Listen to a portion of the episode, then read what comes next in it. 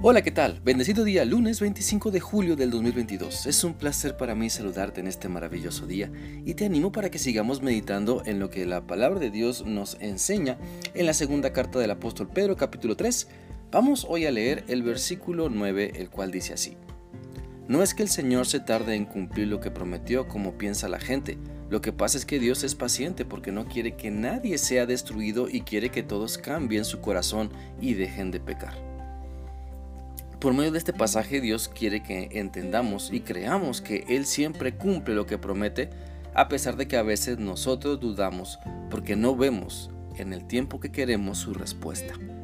Muchas personas viven decepcionadas de Dios pensando que Dios no les ama, pensando que Dios les quitó algo, cuando en realidad su amor, el amor de Dios es tan grande, su amor se sigue manifestando en esas personas, pero ellas se aferran a no ver lo evidente y esto es el maravilloso amor de Dios hacia ellas. Donde Dios les sigue amando, Dios les sigue cuidando, les sigue proveyendo, les sigue protegiendo. Y muchas veces las personas nos enfocamos en lo que nos falta solamente y no en las bendiciones que tenemos y que Dios nos da. Vivimos en un tiempo donde el enfoque de cada persona es muy egoísta, porque se centra en ella misma y si nos ponemos solo a pensar en lo que nos falta, en lo que no tenemos, entonces de ahí nacen los reclamos hacia otras personas y hacia Dios. Porque en vez de disfrutar lo que sí tenemos, reclamamos lo que ciegamente pensamos no tener. Por eso cuando Dios te hace una promesa en la Biblia, ten por seguro que lo cumplirá. Sobre todo, debes notar que muchas de las promesas de, Dios que Dios te hace en la, en la palabra tienen un sí condicional el cual muchas veces pasamos por alto. Por lo tanto, te animo a pensar en tu concepto de Dios. ¿Te enojas cuando no te da lo que quieres cuando tú quieres? ¿Acaso Dios está ahí para cumplir tus deseos?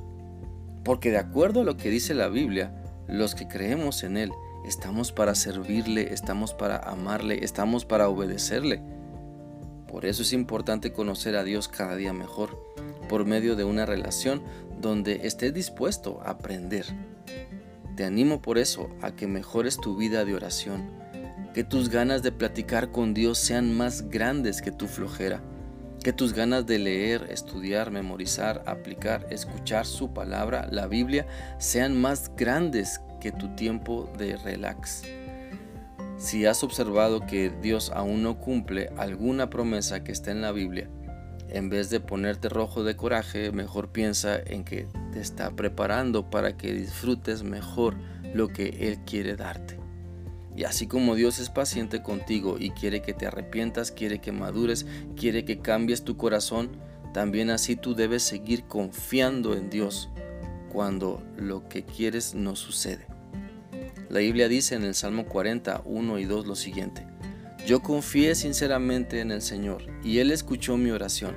El Señor me sacó del peligro, me sacó de la oscuridad, me llevó a un lugar seguro y me dio fortaleza para no caer. Por lo tanto, te animo a que cambies tu corazón, déjate transformar por Cristo para que puedas pasar de la impaciencia reclamadora a la esperanza que confía y sabe esperar creyendo. Dios quiere que maduremos y para ello muchas veces nos hará esperar. Y sí, la realidad es que confiamos en un Dios que quiere que maduremos y aprendamos a esperar con paciencia y con fe en Él.